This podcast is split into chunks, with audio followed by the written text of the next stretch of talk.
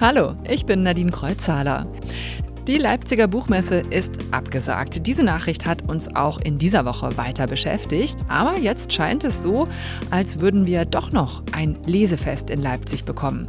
Lesungen finden statt. Das Gastland Portugal will trotz allem nach Leipzig reisen und unabhängige Verlage organisieren eine alternative Pop-up-Messe im März. Ich glaube, das ist eine Energie, die da ist, äh, vor allen Dingen auch nach zwei Jahren ohne Leipziger Messe. Also das merke ich bei den Kolleginnen und Kollegen, aber natürlich auch ganz klar bei den Autorinnen und Autoren. Also eine ganz, ganz große Lust, dem Publikum zu begegnen, dahin zu fahren sich auch zu treffen. Und das merkt man ganz stark, diesen Drang, das auch gemeinsam als Lesefest miteinander zu feiern. Sagt Konstanze Neumann von den Aufbauverlagen in Berlin. Sie gehören zu den 50 Verlagen, die dabei sind bei der alternativen Messe im Werk 2 in Leipzig-Konnewitz. Mehr dazu dann gleich noch ausführlicher. Julia Schoch aus Potsdam gehört zu den Autorinnen und Autoren, die nach der Absage der Leipziger Buchmesse dagegen protestiert haben. Letzte Woche hat Schoch ihren neuen Roman veröffentlicht, Das Vorkommnis. Hier stürzt eine Frau in eine Lebens- und Sinnkrise, weil eine bis dahin unbekannte Schwester auftaucht. Auch dazu gleich mehr und schon mal jetzt ein paar starke Sätze vorweg. Nicht das plötzlich aufgetauchte Kind an sich ist der Schock, sondern das jahrelange Verheimlichen, lese ich in einem Zeitschriftenartikel, der von unerwartet offenbarten Halbgeschwistern handelt. Menschen, die solchen Offenbarungen ausgesetzt sind, sehen auf einmal überall Anzeichen von Verrat, Verstellung, mindestens aber Verschwiegenes. Inzwischen habe ich einige Freundschaften geschlossen mit Männern wie mit Frauen, die Ähnliches erlebt haben. Und alle bestätigen sie es. Die Wahrheit lässt alles andere schlagartig wie eine Lüge erscheinen. Starke Sätze. Der Literaturpodcast von Inforadio. Es wird doch gelesen in Leipzig. Ja, und Preise werden auch verliehen. Der Buchpreis zur europäischen Verständigung, der Preis der Literaturhäuser und der Preis der Leipziger Buchmesse. Wer in diesem Jahr nominiert ist, steht seit Donnerstag fest. In der Kategorie Belletristik sind das fünf Romane. Emine Sefki Östermar mit Ein von Schatten begrenzter Raum, Katharina Polladjan mit Zukunftsmusik, Heike Geißler mit Die Woche, Tomer Gardi und Eine runde Sache und Dietmar Dart Gänzen oder Betrunken aufräumen, Kalkülroman. Dazu meine RBB-Kollegin Anne-Dore Krohn, die auch Mitglied der Jury ist. Diese Romane verbindet natürlich, dass es alle fünf herausragende Romane sind und dass wir uns als siebenköpfige Jury, die sich nicht immer einig war, auf diese fünf Romane einigen konnten und wir alle sieben von diesen fünf Romanen begeistert sind. Und thematisch ist die Bandbreite sehr groß. Da geht es zum Beispiel um einen vergessenen Mathematiker, um eine europäische Grenzgängerin, um vier Generationen von sibirischen Frauen, um Erlkönige im deutschen Wald, um eine politisch und privat bedeutende Woche in Leipzig. Aber alle fünf Romane eröffnen eben kluge Denkräume und finden ihren eigenen, ja, ästhetisch überzeugenden literarischen Ausdruck dafür. Das verbindet sie. Drei der fünf Bücher sind von Menschen geschrieben, die nicht in Deutschland geboren wurden. Das sei nicht als Absichtserklärung gedacht gewesen, sondern einfach so passiert. Aber spürbar sei, dass alle drei einen besonderen Zugang zur deutschen Sprache haben, die nicht ihre Muttersprache ist. Anne-Dore Krohn aus der Jury nochmal. Zum Beispiel im Erzählen von Emine Sefki Özdamar, die schreibt zum Teil eine Poetik, die man vielleicht mit orientalischem Erzählen beschreiben könnte. Oder Katharina Pollatjan, die in Moskau geboren wurde und ihr Roman ist vor der Kulisse russischer Weltliteratur angesiedelt. Und am radikalsten sieht man das bei Thomas Gardi, weil dessen Buch Eine runde Sache ist zur Hälfte im sogenannten Broken German verfasst und zur anderen Hälfte aus dem Hebräischen übersetzt.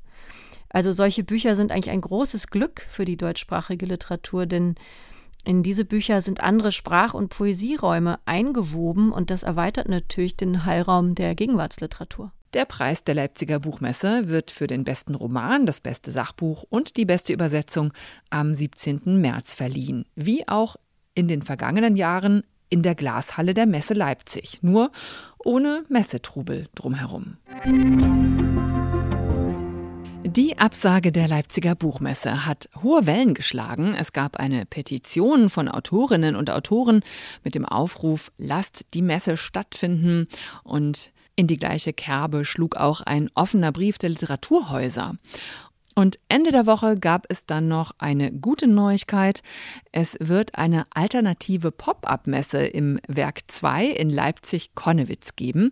Und zwar vom 18. bis zum 20. März. Der Termin wo auch die Leipziger Buchmesse stattgefunden hätte. Mit dabei sind 50 unabhängige Verlage, darunter Wohland und Quist, der Kanon Verlag, Hansa, CH Beck, Klett, Kotter und auch die Aufbauverlage aus Berlin. Und mit Verlegerin Konstanze Neumann vom Aufbauverlag habe ich gesprochen darüber, was wir uns denn unter einer Pop-up-Messe vorstellen können. Einen vollwertigen Ersatz der Leipziger Buchmesse? Nein, auf gar keinen Fall. Ähm, wie der Name schon sagt, es ist sehr spontan, äh, sehr kurzfristig. Es ist einfach ein Versuch, etwas zu retten und den Autorinnen und Autoren die Möglichkeit zu geben, äh, sich und ihre Bücher in Leipzig zu präsentieren. Was war denn jetzt die Motivation für Aufbau, hier mitzumachen?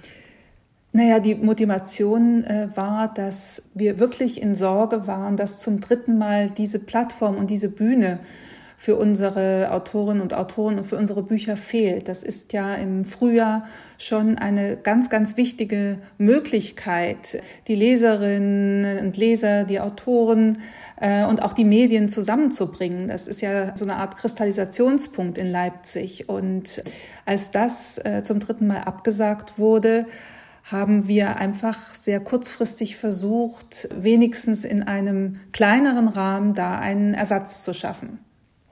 In letzter Minute haben vor allem eben große Verlagshäuser und auch Konzerne wie die Holzbrink-Gruppe, wie Bonnier, wie Penguin Random House noch abgesagt, wie sah es denn bei den Aufbauverlagen aus? Wie gerne wären Sie zur Messe gefahren? Wie fest stand die Teilnahme für Sie? Also ich glaube, für alle äh, Verlage gleichermaßen, äh, egal ob sie abgesagt oder zugesagt haben, gilt, dass wir die Teilnahme an, an dieser Messe uns wünschen. Nun haben wir immer noch eine Pandemie. Es ist, ist uneinschätzbar, wie sich das entwickeln wird. Das heißt, bei Aufbau wie in jedem anderen Verlag auch äh, stellen wir es natürlich den Mitarbeiterinnen und Mitarbeitern, auch den Autorinnen und Autoren frei, ob sie fahren oder nicht. Das einfach äh, vorausgeschickt, um auch die Absagen ein wenig besser zu erklären. Also das muss man einfach weiterhin äh, berücksichtigen. Bei Aufbau war es so, wir hatten ein Team, das fahren wollte, ein kleines Team, aber wir hatten zugesagt, unser Stand war fertig geplant, wir haben uns darauf gefreut. Deswegen fiel es uns dann sehr leicht zu sagen, wir engagieren uns ähm, für eine Alternative, einfach weil unser Team schon stand. Ist Leipzig einfach nicht so wichtig im Gegensatz zu Frankfurt, was ja immer noch mehr Business-Plattform ist? Ähm, ich glaube, das kann man gar nicht vergleichen. Die äh, Frankfurter Buchmesse ist ja eine ganz, ganz wichtige Handelsmesse. Da wird mit Rechten gehandelt. Das ist eine internationale Messe. Es ist die Buchmesse weltweit, wo sich eben Menschen, Autoren, Autoren, Verlage aus aller Welt treffen. Das heißt, ich glaube, es geht gar nicht darum, äh, Frankfurt gegen Leipzig, wo der Fokus ja auch sehr auf der Publikumsmesse liegt, wo der Fokus auf der Brücke nach Osteuropa liegt das miteinander zu vergleichen oder das gegeneinander auszuspielen. Und ich glaube, da ging es niemanden darum, da Vergleiche anzustellen und sich gegen das eine oder das andere zu entscheiden. Wieso brauchen wir denn weiterhin eine solche Veranstaltung wie die Leipziger Buchmesse? Sie haben es ja schon ein bisschen ausgeführt. Es ist eben der große Frühjahrstreff, das Schaufenster für die Branche, für die Autorinnen und die Autoren und die Verlage. Aber es wurde ja jetzt auch viel darüber gesprochen nach der dritten Absage in Folge, ob die Zukunft der Messe denn nicht auf der Kippe steht dadurch und ob wir eine solche Veranstaltung in Zukunft überhaupt weiterhin brauchen. Eben, genau, da ist natürlich die Frage, was eher da war, die, die Henne oder das Ei. Klar, wenn zum dritten Mal so ein Ereignis abgesagt wird, dann ähm, beginnen diese Gedanken und ich glaube, alle die, die sich jetzt sehr dafür engagieren, dass da etwas stattfindet, engagieren sich vor allen Dingen deswegen, weil wir finden, es muss weitergehen ähm, in Leipzig. Es ist ja so, dass unsere Branche ist nicht die größte, ist nicht die lauteste. Wann haben wir schon einmal die Chance, äh, so breit auch medial wahrgenommen zu werden? Es gibt so viele andere Ereignisse. Und das ist einfach ungeheuer wichtig. Das ist eben auch besonders wichtig für Autorinnen und Autoren, sich da äh, präsentieren zu können. Auch zum Beispiel für die jüngere Literatur, auch für die, die jetzt nicht automatisch eine lange Lesereise haben, sondern die sich erst einmal etablieren müssen und die in Leipzig relativ einfach eine Bühne und ein Publikum finden. Die Initiative für die Pop-up-Messe in Leipzig ging von Live Greinus von Wohland und Quist aus, gemeinsam mit Gunnar Chinibulk vom Kanon Verlag. Und sie machen auch mit, Konstanze Neumann. Insgesamt sind 50 unabhängige Verlage dabei. Wie läuft das denn jetzt eigentlich alles dann vom 18. bis zum 20. März? Wer ist denn dabei vom Aufbauverlag? Wer liest überhaupt in Leipzig und wo und wie kann ich als Leserin teilnehmen? Das ist, wie gesagt, das ist sehr kurzfristig und das ist alles noch in der, in der Findungsphase. Es ist aber wirklich so, dass es eine ganze Reihe Lesungen gab, die sind gar nicht abgesagt worden. Also sozusagen, da kann man aufsetzen. Viele Autorinnen und Autoren fahren sowieso und äh, wir versuchen jetzt all denen, die nicht fahren können, da noch eine Möglichkeit zu bieten. Es wird dann eine Website geben, wo man sich informieren kann und wir werden auch Marketing machen, so dass das sehr sichtbar sein wird. Das ist nur noch nicht final, einfach weil das jetzt so sehr, sehr kurzfristig gekommen ist. Aber man wird sich auf jeden Fall im Internet informieren können, wer wo liest. Und von unseren Autoren werden alle, die eingeplant sind, auch lesen. Also Philipp Winkler wird dabei sein, Elina Penner, Sabine Rellefanz, ja, um nur ein paar zu nennen. Konstanze Neumann war das von den Aufbauverlagen Berlin. Es klingt so, als würden wir uns doch noch alle sehen zu einem großen Lesefest in Leipzig. Das wäre doch schön.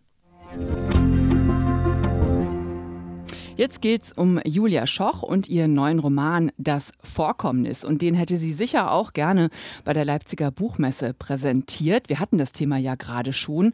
Sie selbst sagt, Autorinnen und Autoren brauchen dieses Podium, denn wer nicht sichtbar ist, wird nicht gefunden, also nicht gekauft und nicht gelesen. Und ja, Julia Schoch war selbst auch schon mal für den Preis der Leipziger Buchmesse nominiert, 2009 mit ihrem Roman Mit der Geschwindigkeit des Sommers. In Bad Saro ist sie geboren, in Mecklenburg aufgewachsen und heute lebt sie in Potsdam. Julia Schoch ist 47 Jahre alt und hat sich vor allem mit autofiktionalem Erzählen einen Namen gemacht. Lebensrückblicke, Erinnerungserzählen. Das ist ihr Ding. Manche sehen sie damit gar in der Nachfolge von Christa Wolf. Julia Schoch selbst sagt, sie schreibe in einer Mischung aus Bekenntnis und Erfindung. Gerade ist ihr neuer Roman erschienen, Das Vorkommnis. Und meine Kollegin Ute Büsing kann uns jetzt mal aufklären. Ute, was ist denn dieses ominöse Vorkommnis? Was kommt denn da vor? Ja, also dieses ominöse, wie du sagst, titelgebende Vorkommnis ist ein Ereignis, das gleich mit einem Knall zu Anfang des Romans passiert. Bei einer Lesung in Norddeutschland nämlich wird die Ich-Erzählerin, und die ist unschwer als Julia Schoch zu erkennen, von einer Fremden angesprochen, die behauptet, denselben Vater zu haben. Obwohl aus dieser flüchtigen Begegnung erstmal gar nichts folgt und bis zum Ende des Buches auch nichts Aufregendes, Neues, Enthüllendes passieren wird, out. Setzt das, was sich bald als verdrängte Tatsache herausstellt, nämlich die Existenz einer älteren Stiefschwester neben der bekannten leiblichen, einen kreisenden Denk- und Hinterfragungsvorgang in Gang. Bald ist nichts mehr sicher oder normal vor Julia Schochs einkreisendem Schreiben, das ich in diesem Roman als stark essayistisch empfinde. Sie stellt alle ihre bekannten Verhältnisse, Ehe, Familie, Kinder, Gesellschaft, denen sie vertraut hat, also die Ich-Erzählerin tut das, in Frage und ein bisschen auch auf den Kopf. Also, hier ist einiges in Schieflage geraten und du hast es gesagt, Julia Schoch scheint hier auch wieder autofiktional äh, zu schreiben. Aber was genau ist denn da jetzt eigentlich durcheinander geraten in diesem Prozess des sich Erinnerns? Also eigentlich alles, was ich doch ein bisschen erstaunlich finde. Also durch die bloße Tatsache des Auftauchens einer Stiefschwester, mhm. dass da ein ganzes Leben komplett auf den Kopf gestellt wird und durcheinander geworfen wird, ist mir eher befremdlich. Während im Roman also die leibliche ältere Schwester sich das Auftauchen einer Dritten aus den Nebeln der Vergangenheit vom Leibe hält, beginnt die Erzählerin die eigene Geschichte zu revidieren. Sie fragt, war das wirklich so damals? Worin habe ich mich noch getäuscht? Sie recherchiert, was sie als Kind schon einmal gewusst haben muss, aber eben verdrängt, dass der Vater als junger Soldat in der DDR ein Verhältnis zu einer nicht nur von ihm aufgesuchten mütterlichen Frau hatte, aus der ein Kind hervor vorging, das mit seinem Einverständnis zur Adoption freigegeben wurde. Mehr ist da nicht. Aber eben diese Existenz der Stiefschwester kann sie als Normalität nicht anerkennen, sondern sie versteigt sich grüblerisch in Familienaufstellungen, vermeint dabei überall Betrug und Brüche zu entdecken bei der Mutter, der leiblichen Schwester, beim Vater sowieso, in der eigenen Kleinfamilie, beim Mann und den kleinen Kindern. Ihre Grundverunsicherung verändert ihre Sicht auf die Welt und auf die Liebe für Jahre, so deutet sie an, und lässt sie in ein tiefes schwarzes Loch fallen, aus dem auch Schreiben nicht mehr herausführt. Hierzu ein Zitat. Jedes Mal, wenn ich die Anstrengung denke, die es bedeutet, sich loszulösen von einem Mann der eigenen Vergangenheit, fällt mir auf, es scheint sich immer gleich zu verhalten. Offenbar nur um den Preis von Krankheit und Verzweiflung ist es möglich, das gewohnte Leben hinter sich zu lassen. Als müssten alle Frauen, die ich kenne, mich eingeschlossen, für die Unverfrorenheit, ihre eigenen Wege gehen zu wollen, in jedem Fall bezahlen. Da reicht ein scheinbar kleines Vorkommnis in einem äh, doch äh, so umfangreichen Leben aus, um alles nochmal in Frage zu stellen. Das klingt insgesamt irgendwie sehr düster. Ja, ist es aber wiederum interessanterweise nicht, so wie Julia Schoch es beschreibt. Zur Erleichterung der Leserin trägt sich dabei, dass der wesentliche Teil dieser Erinnerungsgeschichte sich fern der Heimat zuträgt, nämlich während eines Aufenthalts in Bowling Green im US-Bundesstaat Ohio, wo die Ich-Erzählerin an der Uni ein Seminar über deutsche Gegenwartsliteratur gibt. Sie ist da eingeladen worden und hat sich mit ihrer Mutter und ihren kleinen Kindern auf den Weg gemacht. Und sie schiebt ihre Alltagskontakte mit der fremden Kultur immer wieder in ihre Erinnerungsschübe ein. Eben auch, wie in fast allen ihrer Romane, an die eigene Kindheit und Jugend in der DDR, an das Verschwinden alles Vertrauten dort nach der Wende. Schließlich rekurriert sie auch auf den sogenannten deutsch-deutschen Literaturstreit Anfang der 90er Jahre, als Christa Wolf und Co. als nicht mehr zeitgenössisch genug abgekanzelt wurden. Und da wird dann diese ausdrücklich nicht politisch intendierte Geschichte doch auch zur Gesellschaftsaufstellung, wie wir sie von Schoch eben kennen. Die meisten Leute sind von dort weggegangen. Es gibt den Ort nicht mehr, sagte ich. Als Deutschland nicht mehr geteilt war, wurde er nicht mehr gebraucht. Früher war dort eine halbe Armee stationiert. Von dort aus sollte der Kommunismus verteidigt werden. Das alles gehört Gott sei Dank der Vergangenheit an, sagte ich. Gott sei Dank. Ich sagte es zweimal, und dann fügte ich noch hinzu, das Tourismusamt nennt die Gegend inzwischen Blaubeerparadies. Das erzählt die deutsche Literaturdozentin in den USA einer Studentin, die zu den strenggläubigen Mormonen gehört und von ähnlichem Verschwinden von nicht mehr gebrauchten Orten in Amerika zu berichten weiß.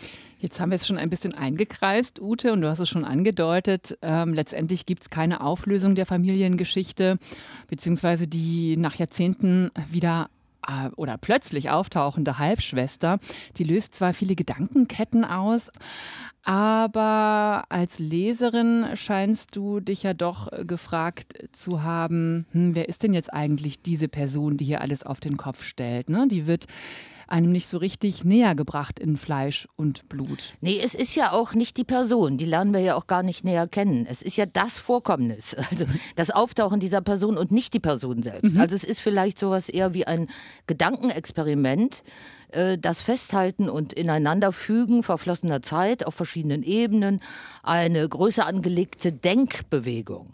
Denn immerhin soll der Roman Auftakt einer Trilogie mit dem Titel Biografie einer Frau sein, sowie auch das Vorkommnis jetzt schon im Untertitel heißt. Auch in den Folgebänden soll es dann jeweils um die Revision der eigenen Geschichte einer Frau gehen. Und genau das ist, was hier passiert. Die eigene Geschichte wird revidiert.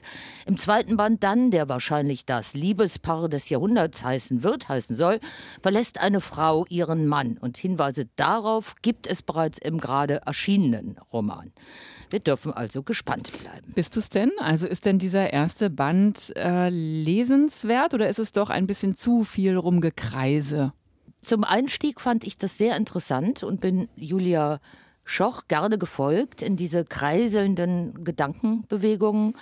Und zum Ende hin hätte ich mir tatsächlich gewünscht, dass dann irgendwo diese Stiefschwester steht oder sitzt und wir die Leser und Leserinnen diese Person näher kennenlernen. Das hat mir gefehlt, das ist aber nicht intendiert, das muss ich halt dazu sagen. Aber das hätte ich spannender gefunden. Vielen Dank. Julia Schoch, das Vorkommnis Biografie einer Frau, ist bei DTV erschienen und kostet 20 Euro. Und äh, Ute Büsing hat uns das Buch vorgestellt. Und als letzten Satz gibt's diesmal Der Held vom Bahnhof Friedrichstraße von Maxim Leo mit auf den Weg. Der ist morgen Abend zu Gast in der schönen Lesung bei den KollegInnen von Radio 1. Die Tür des Moviestar sprang auf. Ein Mann, den Hartung noch nie gesehen hatte, betrat den Laden. Mein Name ist Landmann, ich arbeite für das Nachrichtenmagazin Fakt und würde gern ein Interview mit Ihnen machen. Hartung blickte auf den Laptop, wo der Gendarme Cruchot, begleitet von einer jauchzenden Nonne, eine herrliche Verfolgungsjagd absolvierte. Ich bin sehr beschäftigt, worum geht es denn? Vielleicht haben Sie ihn erkannt. Der Schauspieler Peter Kurt hat das Hörbuch für den Argon Verlag eingelesen und er wird auch morgen Abend dabei sein. Nächste Woche begrüßt sie hier zum allerletzten Mal meine Kollegin Ute Büsing. Ja, es heißt Abschied nehmen. Bis dahin, ich bin Nadine Kreuzhaler. Tschüss, bleiben Sie stark. Starke Sätze. Der Literaturpodcast von Inforadio. Wir lieben das Warum.